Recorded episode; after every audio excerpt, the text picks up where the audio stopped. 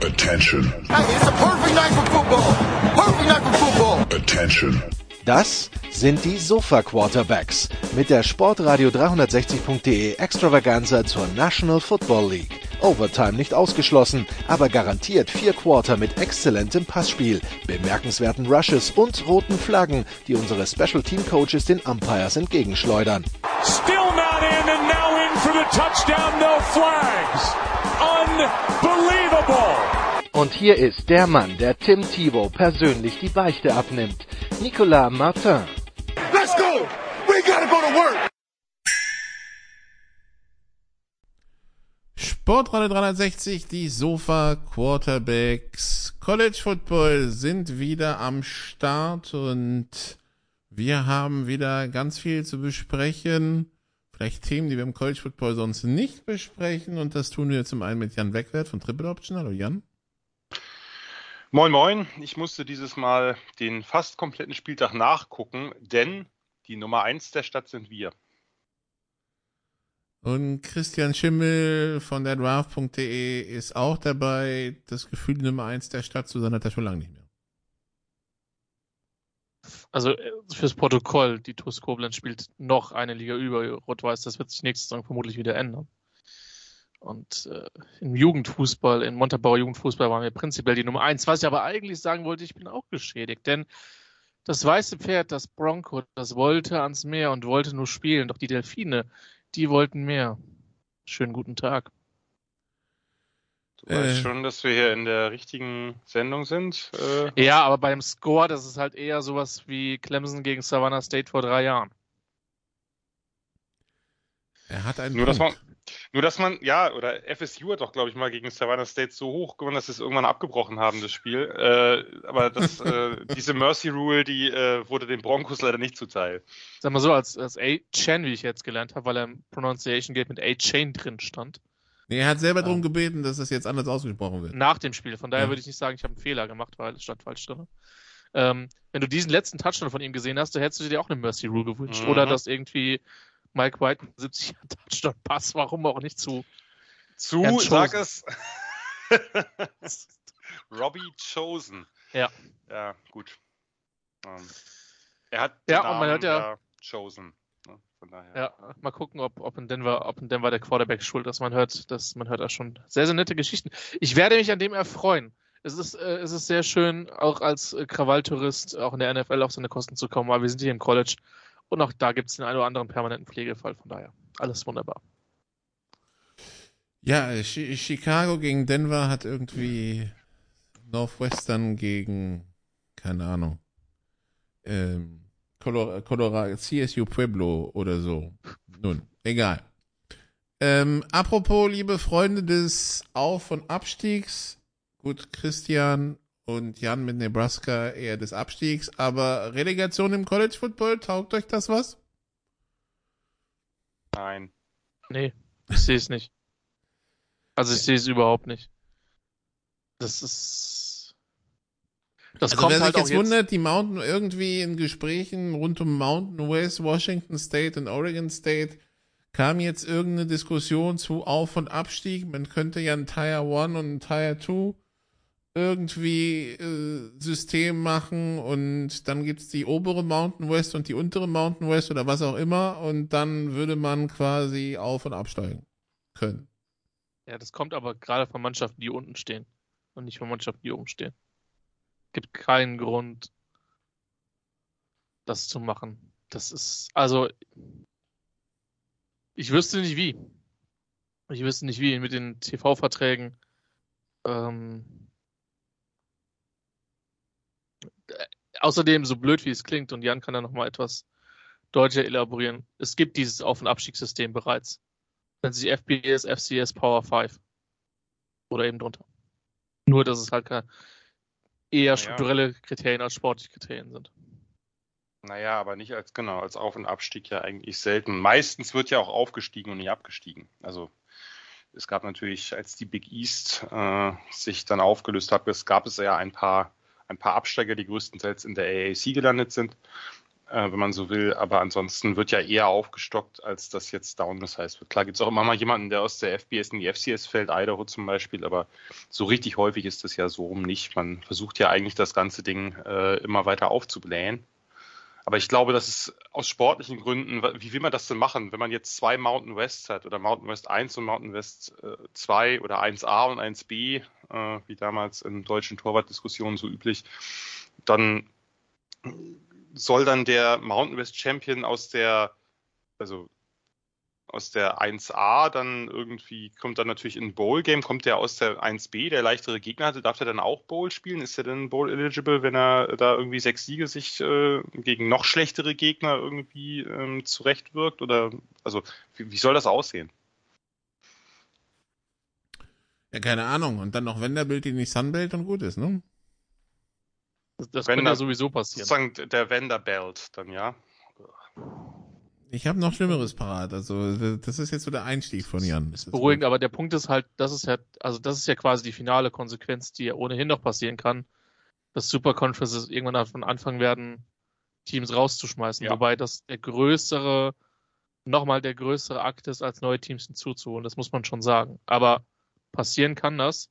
Und im Zweifel wird halt eine neue Superkonferenz geformt, in das, äh, korrigiert mich, ihr seid, ihr seid der geschichtsaffirmer als ich, aber die Southwest Conference, als es dann Richtung Big 12 geht, hat halt auch mal ein paar Programme dann in Anführungszeichen gecuttet.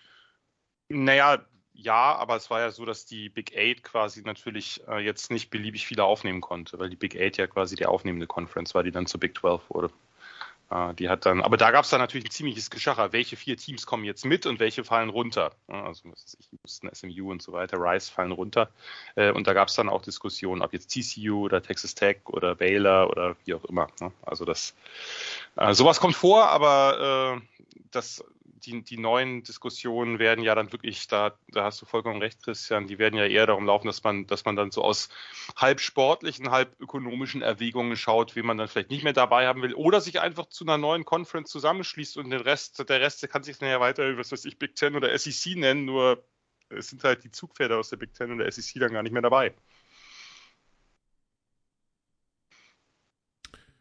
Okay, also wie gesagt, dass die Idee schwebt im Raum. Ähm, mal gucken, ob das was wird, wie das was wird. Ähm, es ist ja, ist ja noch Zeit. Gut, dann schauen wir auf die Ergebnisse vom Wochenende. Und äh, es gab ein paar Blowouts, es gab ein paar sehr knappe Spiele.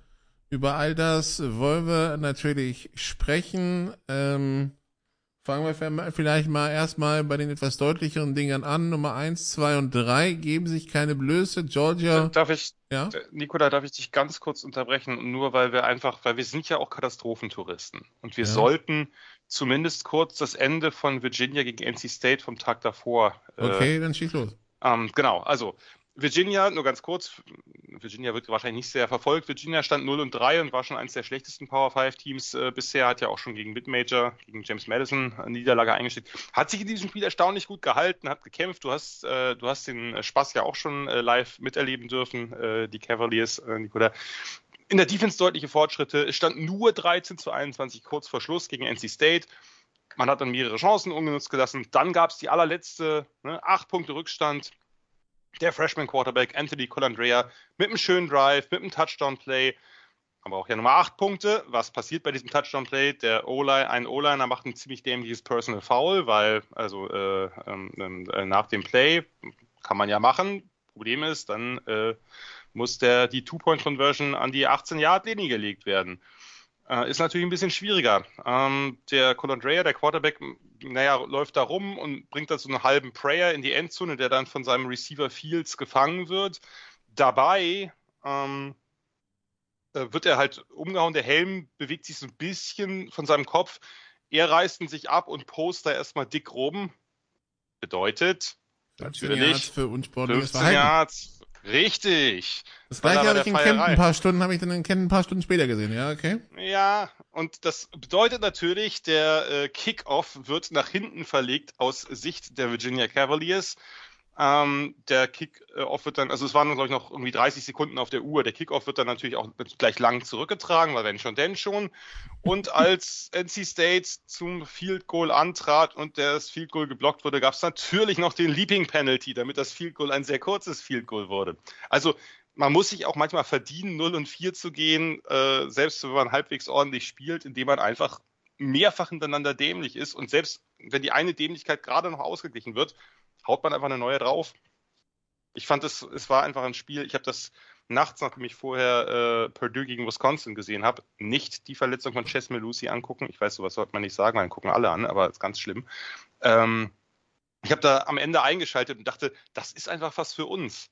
Das ist, und irgendwer schrieb, glaube ich, auch noch drunter dann gleich, hat gleich Christian verlinkt, weil das sind, äh, das sind fast, sagen wir mal, GFL-Leistungen in puncto Dämlichkeit, oder?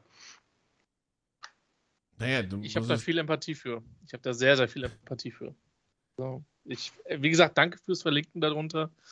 Ähm, ist immer sehr schön, ähm, solche Sachen mitzubekommen. Der Katastrophentourist in mir hat sich dann schon an dem Tag abgeholt gefühlt. So, das war auch alles zum Freitagabend. Ich halte jetzt die Klappe und lasse Nikola. Ah, alles gut, alles gut, alles gut. Das ist ja, klingt ja fantastisch. Ist gut, dass wir darüber geredet haben. Äh, wir, wir, reden in zehn Jahren noch drüber. Wobei der, der Herr, der Herr Colandrea, also dafür, dass er ein Frenchman ist, ich habe ihn jetzt gegen äh, gegen Maryland gesehen, also äh, das gibt Schlimmeres. Also äh, der muss halt vielleicht ein bisschen reifen, aber also ja. warum nicht? Aber, aber am Ende gegen Maryland hat er auch einen Dreher drin gehabt. Äh, und die Bälle die, die ganze Zeit dem Gegner zugeworfen. Ich hatte das letzte Mal schon angekündigt, dass ich den Joke bringe. Wenn ihr mir den nochmal serviert, dann kommt er auch. Ja, aber die, ja, die, die, das vierte Quarter war desolat und sie verlieren 14-42, ein Spiel, wo sie hätten ausgleichen können Anfang des vierten. Also ja, nun, egal. Ja. Nun denn.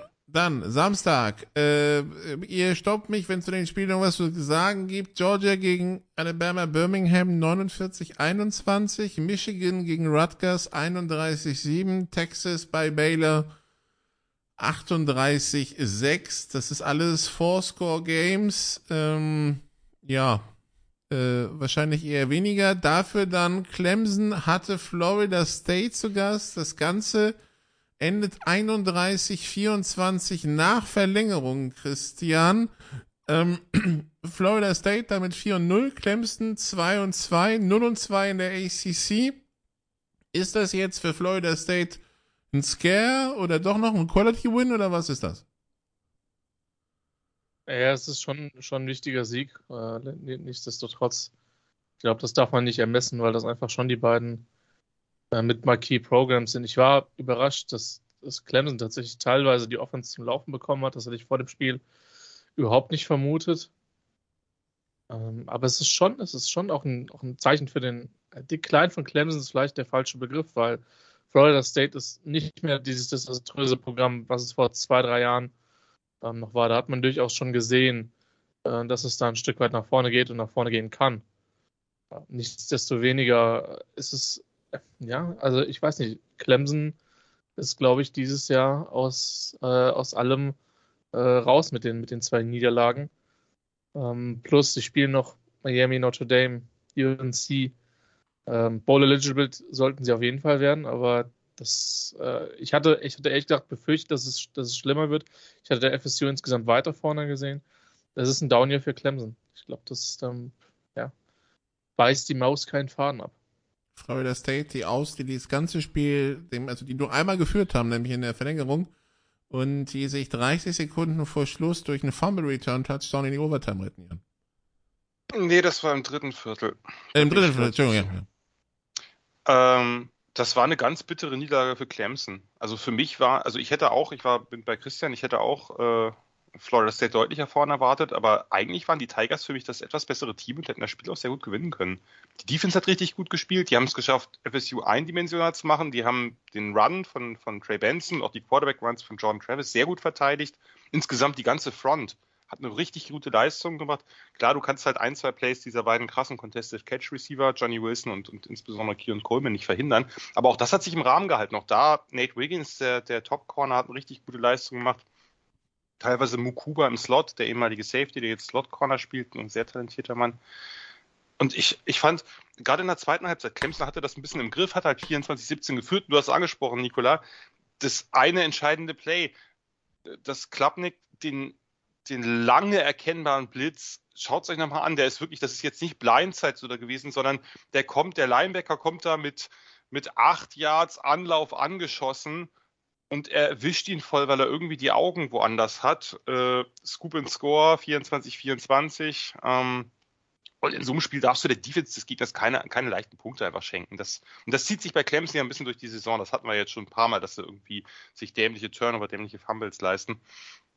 Und dann, das muss man vielleicht auch nochmal sagen, dann kommen da so Sachen dazu, wie die mit dem Kicker. Ich weiß nicht, ob ihr das mitbekommen habt. Das ist so Sachen, die gefühlt auch im Moment nur bei Davo Sweeney passieren. Die haben ja ihren, ihren guten Kicker der letzten Jahre, BT Potter, der ist weg. Also einfach, äh, ist äh, fertig gewesen mit College. Der Nachfolger struggelt ziemlich und natürlich hat man nicht irgendeinen Backup-Plan durchs Transferportal sich zurechtgelegt oder ähnliches, sondern was macht Sweeney? Okay, hm, äh, mein Kicker struggelt. Ich kontaktiere einfach mal den letztjährigen Backup, der auch schon äh, äh, weg ist aus dem College, Jonathan Whites der war irgendwie auf dem Weg zu irgendeinem Jobangebot in New York und hat den angerufen, hier komm, komm mal her, kannst du mal kurz einspringen. Naja, und der versägt dann bei 24, 24, 29 Jahren damit unter zwei Minuten Verschluss. Kein, kein Vorwurf an den Kicker, der hat vorher die, die kurzen Kicks äh, versenkt, aber das ist irgendwie so ein bisschen typisch für das, was bei Clemson gerade abgeht, dass man eigentlich gut, es ist immer noch ein gutes Team, das ist kein 2 und 2 Team, die könnten gut 4 und 0 stehen, haben zwei ein bisschen Freak-Niederlagen bekommen, aber einiges von dem, was nicht reicht, liegt eben strukturell begründet oder in Entscheidungen des Trainerstabs. Ne, und dann hatten sie auch noch Pech beim letzten Play von, von Florida State nach regulären Spielzeit hat sich halt der Nate Wiggins, der beste Corner, verletzt und sein Backup, der wird dann halt, hat das gar nicht so schlecht verteidigt, aber der wird dann in Overtime, hat natürlich attackiert sie den sofort mit Keon Coleman, der halt jeden Ball im Moment pflückt, selbst wenn er sonst wie äh, under duress ist oder so.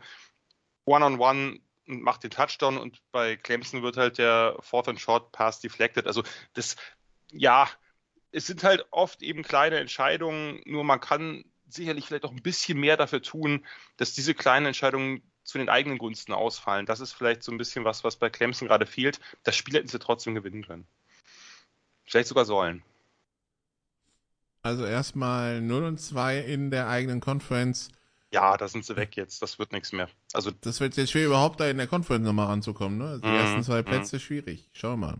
Zumal, wie, wie Christian schon angesprochen hat, das Restprogramm nicht, nicht unbedingt einfach ist. Ähm.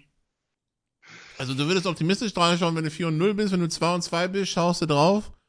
Äh, bei Miami zu Hause gegen Notre Dame, zu Hause gegen North Carolina. Mit, es sind Heimspiele, aber ja, dann ähm, und dann am letzten Wochenende bei South Carolina, der, der Palmetto Bowl. Gut. Dann, ähm, USC gegen Arizona State bei Arizona State 42 zu 28 für USC. Ähm, die 35 Punkte Favorit waren, äh, also Magie oder also Magie ein bisschen ausgeträumt oder doch äh, Arizona State besser als gedacht. Was, äh, Jan, was war los? Kann ich dir ehrlich gesagt sehr wenig zu sagen, weil ich das Spiel noch nicht nachgeguckt habe. Das ist eins okay. derjenigen, die mir, also einfach, äh, weil jetzt, das Ergebnis hat es jetzt auch nicht hergegeben, dass ich sage, es muss nee. ich mir unbedingt angucken. Ja, war knapper als gedacht, war auch bis zum Ende knapp, also oder bis ins vierte Viertel knapp. Ähm, und USC's Defense hat nun mal ein paar Fragezeichen. Arizona State hat ja auch einige Verletzungsprobleme, haben jetzt mit, mit Drew Pine, dem ehemaligen Notre Dame Quarterback, äh, gespielt. Ähm, ja, ich, äh, wie gesagt, ich möchte jetzt mir irgendwelche qualifizierten Kommentare dazu klemmen. Die Offense funktioniert offensichtlich sehr gut mit Caleb Williams, das ist keine Überraschung.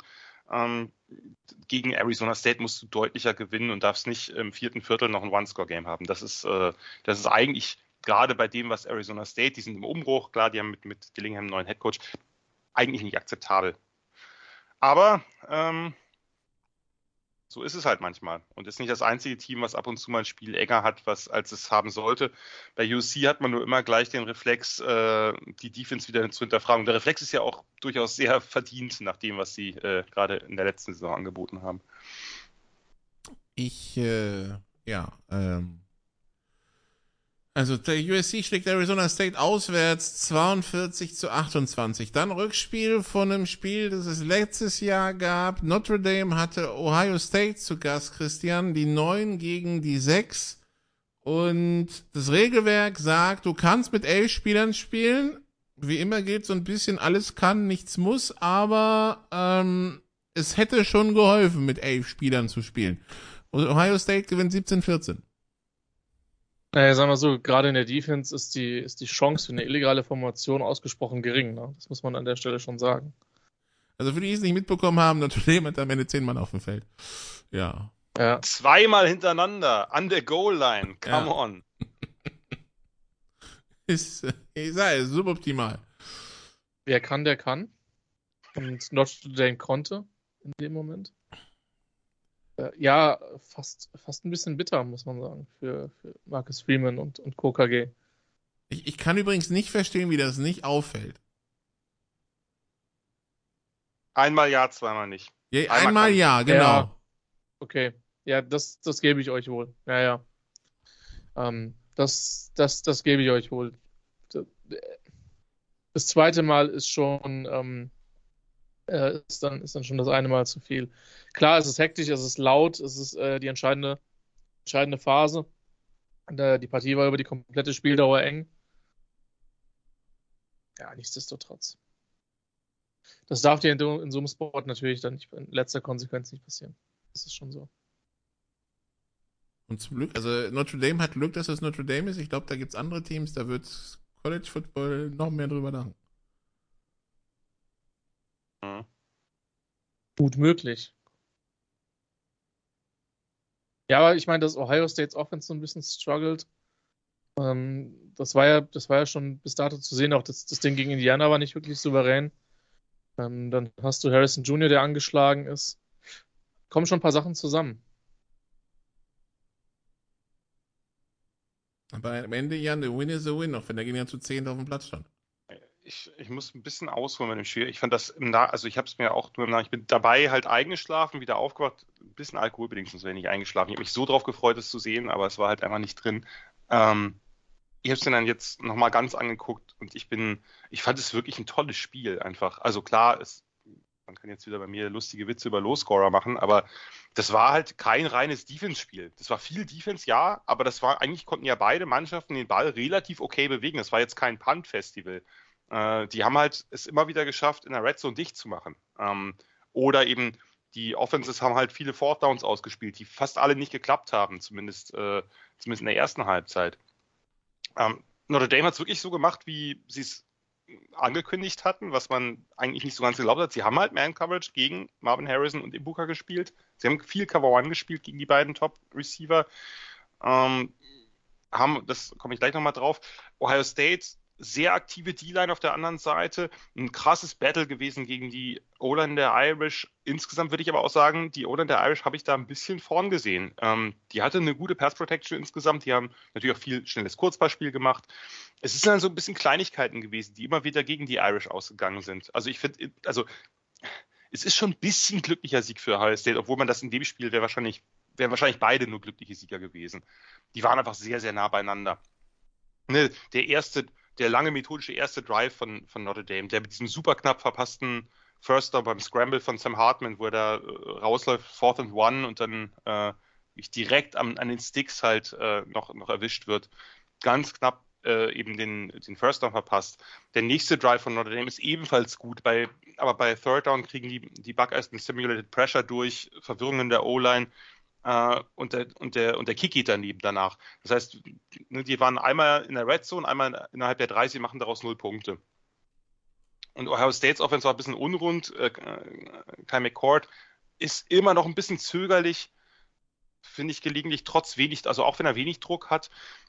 Harrison wurde wirklich exzellent gedeckt von Benjamin Morrison, diesem wirklich super talentierten Corner der, der Irish, der ja erst dann, der ja noch ein Jahr länger im College jetzt bleiben muss, also der ist jetzt nicht, äh, kann sich nicht für die Draft melden, im, äh, für die kommende Draft.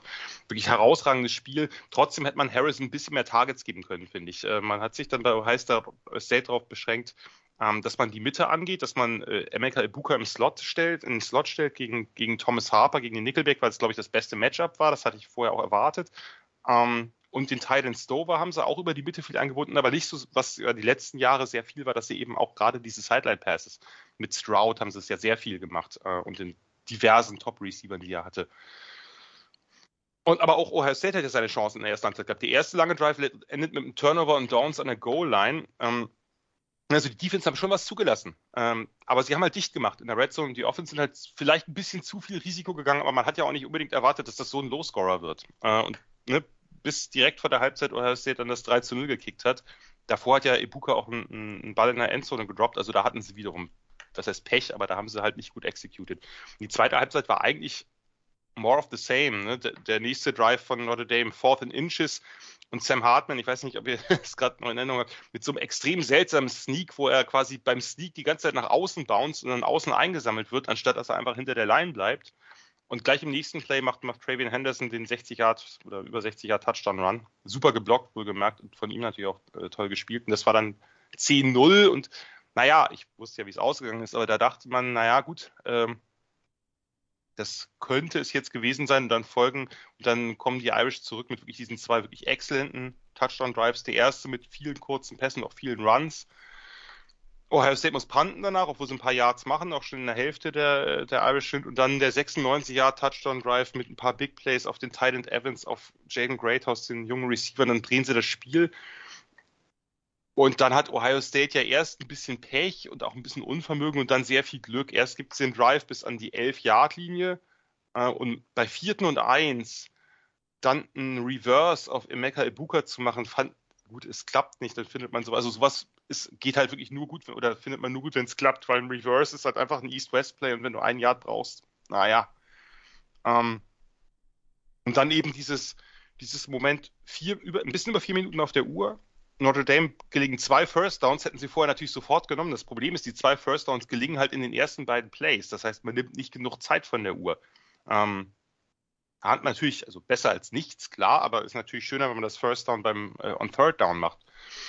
Und dann schlug halt die Stunde und das war wirklich ein, ein ganz entscheidender Moment von JT Tuimoloau, dem, dem Top äh, Defensive End der Buckeyes. Erst, dass er, dass er Sam Hartman bei einem Zone Read oder das sah zumindest so aus oder vielleicht war es auch Play Action dafür fünf Yards lost tackled.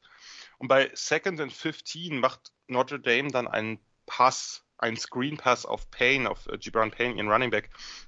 Und den wehrt er überragend ab, hat er fast intercepted. Und ich habe mir das Play nochmal angeguckt, äh, auch aus einer anderen Perspektive, ging bei Twitter auch rum. Der war halt, also der wäre wirklich weit gegangen, dieser Screen. Wenn die Blocker waren alle vor ihm äh, und da waren nicht genug Verteidiger. Das wäre halt wirklich ein womöglich ein Big Play geworden und das hätte das Spiel entschieden, wenn Tuimulau da eben nicht dazwischen gerätscht quasi.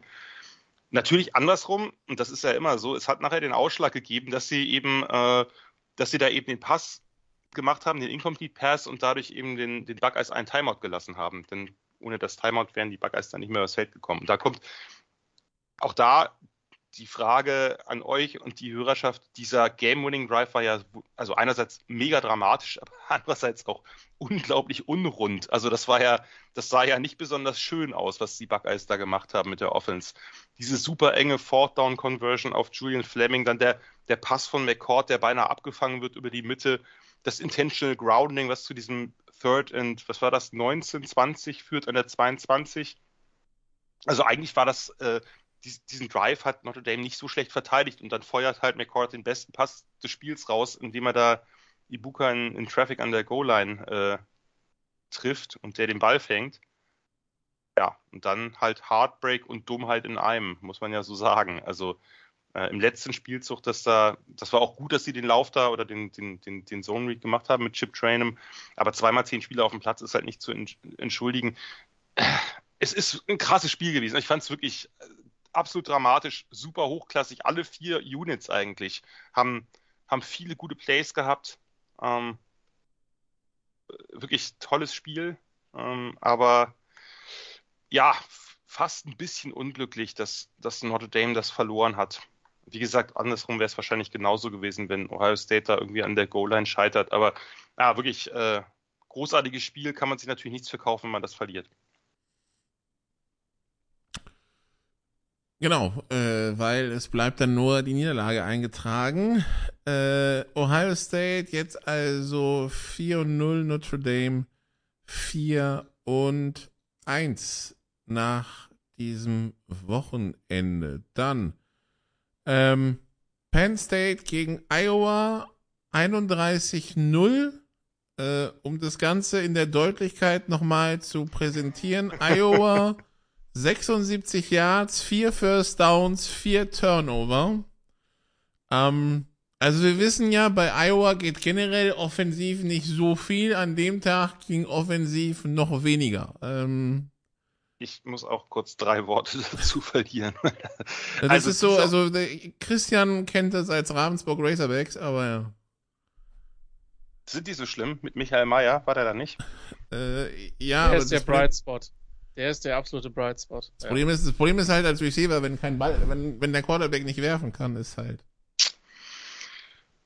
Also ganz im Ernst, diese Offense spottet jeder Beschreibung. Das ist ja wirklich, also das, das ist ja, also ne, wir haben ja die letzten Jahre schon uns drüber lustig gemacht, aber da, du hast es ja gerade zwischen 76 Total Sie haben 14 Minuten 33 Time of Possession gehabt. Kate McNamara ist 5 von 14 für 42 Yards. Kate McNamara hat Michigan in die Playoffs geführt. Das ist kein per se schlechter Quarterback. Und irgendwann müssen wir uns die Frage stellen, wir haben letztes Jahr über, über Spencer Petras gelacht oder äh, so, der war auch wirklich nicht gut.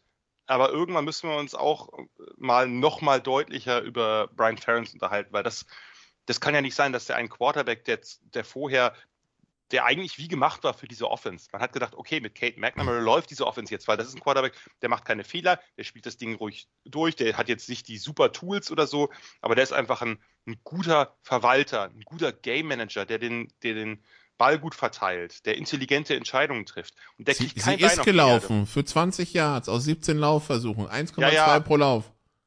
Die O-Line ist auch ganz schlimm, also das muss man dazu sagen. Die O-Line ist seit letztem Jahr schon, also die Zeiten, das war, ging schon im, im vorletzten Jahr los, also im letzten Jahr von Tyler Linderbaum, da war der schon der einzig Vernünftige. Vorher hatten sie ja lange Zeit auch immer sehr gute O-Lines. Ne, die, äh, die, die Tristan Wirfs, äh, Alaric Jackson O-Line oder so. Aber das ist jetzt wirklich das ist schlimm. Das Laufspiel ist ein bisschen besser geworden, weil sie einen talentierten Runner mehr haben. Äh, die Receiver werden nicht eingebunden. Sie haben jetzt Luke Lachey, ihren besten Skillplayer, verloren äh, im, im, Spiel davor. Aber das muss, das, das muss was Schematisches sein. Das, das kann nicht anders sein. Kate McNamara ist nicht so ein schlechter Quarterback. Und auf der anderen Seite übrigens mal ein dickes Lob an Penn State, was die da gemacht haben, was, was Jursic, der OC und Drew Eller gemacht haben, der Quarterback. Das war genau das Richtige, was du gegen Iowa spielen musst. Du darfst Iowa nicht mit der Defense scoren lassen. Du darfst ihnen nicht kurze Felder äh, geben, weil Iowas Defense ist einfach sehr turnover-affin. Was haben sie gemacht? Sie haben wirklich extrem konservativ gespielt, nehmen, was die Defense underneath anbietet. Die Defense ist eine Zone-Defense, die ist hinten sehr, sehr gut, sehr diszipliniert. Dann spielst halt mit kurzen Pässen und läufst halt und läufst halt auch mal mehrere Male in die Bauer. Kein Risiko gehen, nicht gierig werden, lieber einmal mehr panten. Die haben Drew Aller hat 25 Completions für 166 Yards gehabt mit seinem Bombenarm. Der hat einfach Kurzpassspiel gemacht, sehr Kurzpassspiel sogar. Und die beiden großartigen Runner, Katron Allen und Nick Singleton, hatten irgendwie ein, sind 38 Mal gelaufen. Ich glaube, für äh, irgendwas knapp über 3,1 oder 3,2 Yards im die Schnitt. Haben 97 Offense Plays. Ja, genau. Du, auch hier, sie sind viel gelaufen. Sie haben nicht nur gepasst, um den Pass Rush der Hawkeyes, der auch nicht so schlecht ist, nicht die Chance auf ein Takeaway zu geben. Das war ein super disziplinierter Gameplan, der sieht nicht schön aus. Ähm, aber so gewinnst du locker gegen die Hawkeyes mit der Offense, die die auf der anderen Seite haben. So musst du gegen die spielen. Äh, Spiel auf Zeit. Selbst wenn es 0-0 steht. Also, ich bin, einfach nur ja. froh, dass Vitamin B und familiäre Verpflichtungen keine ja. Rolle bei Coaching-Jobs spielen. Wie gesagt, Brian Ferentz hat mir durchaus einen sympathischen Eindruck gemacht im längeren Athletic-Interview, was es von ihm im Sommer gab, aber.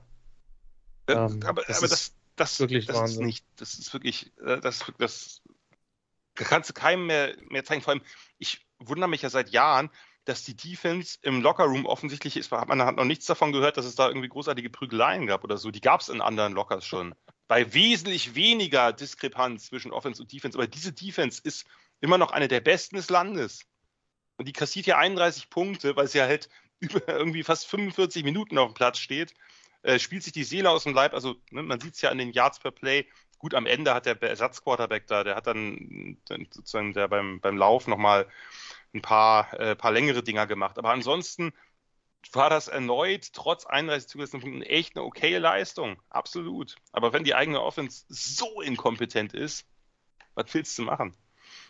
Als nächstes auf dem Plan für Iowa, Iowa gegen Michigan State, die übrigens vor ein paar Minuten jetzt äh, Mel Tucker offiziell gefeuert haben for his admitted and undisputed behaviors which have brought public disrespect, contempt and ridicule upon the university. Ich sehe Iowa da vorn. Ähm, Keine Ahnung. Ich damit wir ihn nicht nachher machen müssen und du wieder rumjaulst, Jan. Iowa mit zwölfeinhalb. Na, 12,5 ist ein bisschen viel, aber Iowa.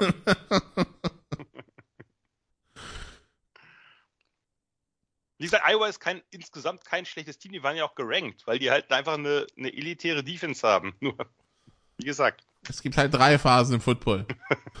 die Special Teams sind, ich weiß nicht, wie sie dieses Jahr sind. Eigentlich waren die, die hatten auch einen sehr guten Panther. Äh, ich weiß nicht, ob der sich dieses Jahr äh, ähnlich gut schlägt. Also auf jeden Fall muss da sehr viel ran, das ist klar. Also, Ich wollte gerade sagen, also wenn deine Offense 76, wobei, wenn deine Offense 76 Yards macht, reißt das dein Panther auch nicht mehr raus, ja? Keine Chance. Nee, nee. Nee, nee. Ah ja, hier, äh, Tory Taylor, 52,3 Yards pro Punt, das ist sehr, sehr beachtlich. Der wird, denke ich, der hat einen sehr guten Shot auf die NFL, aber auch das äh, nützt ja alles nichts, wenn, wenn die Offense so unterirdisch performt. Nun denn. Ja. Der Coach von Iowa wird in der Vorbereitung auf Michigan State wahrscheinlich das Spiel Michigan State gegen Washington nochmal gucken. Washington, das wäre dann eine funktionierende Offense, nicht nur gegen Michigan State, jetzt auch gegen California 59 zu 32. Christian Michael Penix Jr. weiterhin in seinem Element. Ehrlich, ehrlicherweise hat Kerl mehr gescored, als ich gedacht hätte in dem Spiel. Ähm, ich habe gedacht, es gibt noch eine größere Abreibung, auch wenn sie dieses Jahr nicht die, die Karten. Naja, er stand komplette 31-6 Anfang zweites. Ja, schon Schlimmeres gesehen oder kommentiert. 45-12 zur Halbzeit. Washington ist gut dieses Jahr. Und das, das wussten, das wussten, also ich will nicht sagen, das wussten wir vorher, aber das war fast zu erwarten. Und Penix hat sich da sehr eingespielt. Sehr, sehr spannende, sehr, sehr spannende Mannschaft. Also, da kann schon, da, da kann schon gut noch was nach, nach vorne gehen. Wir sind ja noch früh in der Saison. Dass Kerl jetzt zum, zum Pac-12 de facto Opener jetzt nicht zwingt, das, äh, die Herausforderung war, war klar. Ich bin sehr gespannt, wie weit es für die gehen wird. Ist übrigens doch schön, dass wir im letzten Jahr der Pac-12 endlich mal sehr hohe Qualität in der Pac-12 haben. Und zwar nicht nur von einem oder zwei Teams. Es ist bizarr. Das könnte das beste Jahr der Pac-12 Ja, in den letzten 15, 20 ja. Jahren sein. Es ist, es ist unfassbar bizarr. So, von, aber, also nur wie bizarr es ist, Washington hat jetzt noch acht Gegner, fünf davon sind gerankt. Und die spielen alle Pac-12.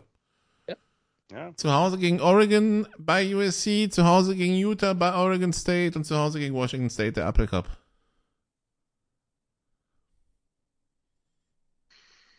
Es ist äh, hohe Qualität äh, an der Pazifikküste dieses Jahr. Apropos, oder jetzt eine wunderbare Überleitung. Äh, ja, äh, Oregon hatte Colorado zu Gast und Colorado wurde ein bisschen entzaubert, äh, was aber mein, was aber zu erwarten war, vielleicht nicht in der Deutlichkeit, man, das werdet ihr gleich klären. Oregon gewinnt 42-6. Etwaige Träumer, die dachten, Colorado geht ungeschlagen durch, wurden ganz schnell wieder auf den Boden der Tatsachen geholt. 42-6 klingt natürlich böse. Jan, war es das auch? Ja, extrem deutlich. Also äh, vor dem Kickoff gab es viel Getöse, das hat man ja nachher auch noch mal ein bisschen mitbekommen. Äh, viel Der Getöse, das, Clicks, ja, ja. äh, das nah an Unsportlichkeit mündete, sag ich mal. Da wurden viele dicke Lippen riskiert, aber im Spiel gab es dann eher blaue Augen. Also das, was äh, Colorado da vorher, was die Spieler da gemacht haben, dass sie den Gegner die ganze Zeit äh, beleidigen, äh, ihnen äh, sonst was für Prügel androhen, auf dem Logo rumtrampeln und ähnliches. Ja, gut. Hat man alles schon gesehen. In der Menge war es dann vielleicht ein bisschen viel. Ein Quarterback ist- von New Mexico State möchte, möchte sich da einlegen. Diego Pavia, der sich äh, am Trainingsgelände von New Mexico wohl auf dem äh, Trainingsgelände-Logo von New Mexico ein bisschen erleichtert hat. Ähm, und das ist leider gefilmt worden und jetzt äh, geleakt worden. Ähm, kommen wir zurück zu. Der Leak wurde geleakt, ja. Der Leak wurde geleakt. Ähm, kommen wir zurück zu Oregon gegen Colorado. Ähm, das ist so ein Spiel, da siehst du dann, wie viel doch die Trenches ausmachen. Die Ducks haben in den Trenches O-Line und D-Line einfach komplett dominiert. Die Defense, die Zahlen nochmal rausgesucht extra, das war einfach oberdeutlich. 7 Sacks, sie haben Shador Sanders unter Dauerdruck gesetzt, der konnte kaum mal in die Pocket steppen, der war die ganze Zeit am Rennen. Die Buffaloes konnten auch nicht laufen, 25 Runs für 40 Yards, da sind natürlich die ganzen Sacks dabei, die Sanders fressen musste. Und auf der anderen Seite sieben, äh, 240 Rush Yards mit einem 6,3er Schnitt äh, lässt sich dann äh, ganz gut an und Bo Nix konnte halt wirklich gemütlich in der Pocket stehen, sich seine Receiver aussuchen. Travis Hunter hat natürlich gefehlt, klar in der Offense, aber vor allem in der Defense gegen, gegen Troy Franklin, gegen den, gegen den Top-Receiver der Ducks, der wirklich mittlerweile ein richtig, richtig guter Playmaker ist. War einfach ein reifer Auftritt, die haben das runtergespielt, ohne großes, ohne große Fanfaren, das kennt man ja auch gerne mal äh, von, von Oregon. Ähm, ansonsten, aber ja, die haben einfach dominiert ähm, und die, die Tür zugehauen, muss man so deutlich sagen. Mir ist das zu viel Drama. Vielleicht bin ich dazu gelangweilt, aber mir ist es einfach zu viel Drama. Das, was Colorado da so ja, um die, um die Spiele rum produziert, ja. Es ist, es ist es ist ja klar, dass äh, Nikola, um mal einen GFL-Headcoach zu zitieren, der Zirkus in der Stadt ist. Aber das ist, für mich ist es drüber und das, ich bin überhaupt keiner von diesen old-fashioned, disrespectful, bla bla blub Typen gar nicht. Aber ja, es ist drüber. Für mich ist es drüber. Aber ich meine, immerhin, Sanders hat dann logischerweise auch nicht um den reißen Brei drumherum geredet nach der Niederlage. Man darf ja nicht vergessen, dass, äh, dass, die, dass die Ducks sogar eine vernünftige Chance hatten, äh, einen Shutter zu produzieren. Das war ja wirklich erst ausgesprochen spät, äh, bis dann die ersten Punkte aufs Board kamen. Aber es ist. Nochmal, ich, respekt, ich respektiere, auch wenn ich die Mittel idiotisch finde, muss ich klipp und klar so sagen äh, die damit unter angewandt werden. Ich respektiere, was, was Sanders da, da gemacht hat, aber ja, man muss ein bisschen aufpassen, dass man, dass man, oder die müssen aufpassen, dass sie halt den Fokus auf Sportliche nicht verlieren. Naja, solche Niederlagen werden vielleicht helfen, den Fokus wieder auf Sportliche zu richten. Muss man mal sehen, wie, wie sie damit umgehen. Nächster Gegner von Colorado ist jetzt nämlich USC zu Hause. Das Ding ist, wir haben ja gerade über den Schedule von Washington gesprochen. Also Colorado, trotz des sehr guten Saisonstarts, ähm, kann sich ja keineswegs sicher sein, dass das so ganz easy irgendwie in einer positiven Bilanz klappt oder so. Die müssen schon noch, die müssen schon noch sehr fokussiert bleiben, denn die haben halt eine ganze Menge ziemlich, ziemlich guter Gegner in den nächsten Wochen. Gegen USC, bei Arizona State, gegen Stanford, gut, da geht was. Na gut. Bei, ja, bei UCLA, gegen Oregon State, gegen Arizona, bei Washington State, bei Utah. Herzlichen Glückwunsch. Ja, drei denkt man sind drin. Das wäre dann die Bowl Eligibility, aber ähm, Arizona State, werden, Stanford und Arizona. Ja, und die anderen werden, und ich meine, auch da muss man vorsichtig sein. Wir haben das gegen Colorado State gesehen, gegen Midmajor, der jetzt auch nicht der beste Midmajor der Welt ist. Ähm, und, und für eine positive Bilanz sozusagen in der regulären Saison müssten sie noch einen weiteren schlagen. Das wird nicht einfach. Ich sage ja nicht, dass sie es nicht schaffen, aber es wird nicht einfach.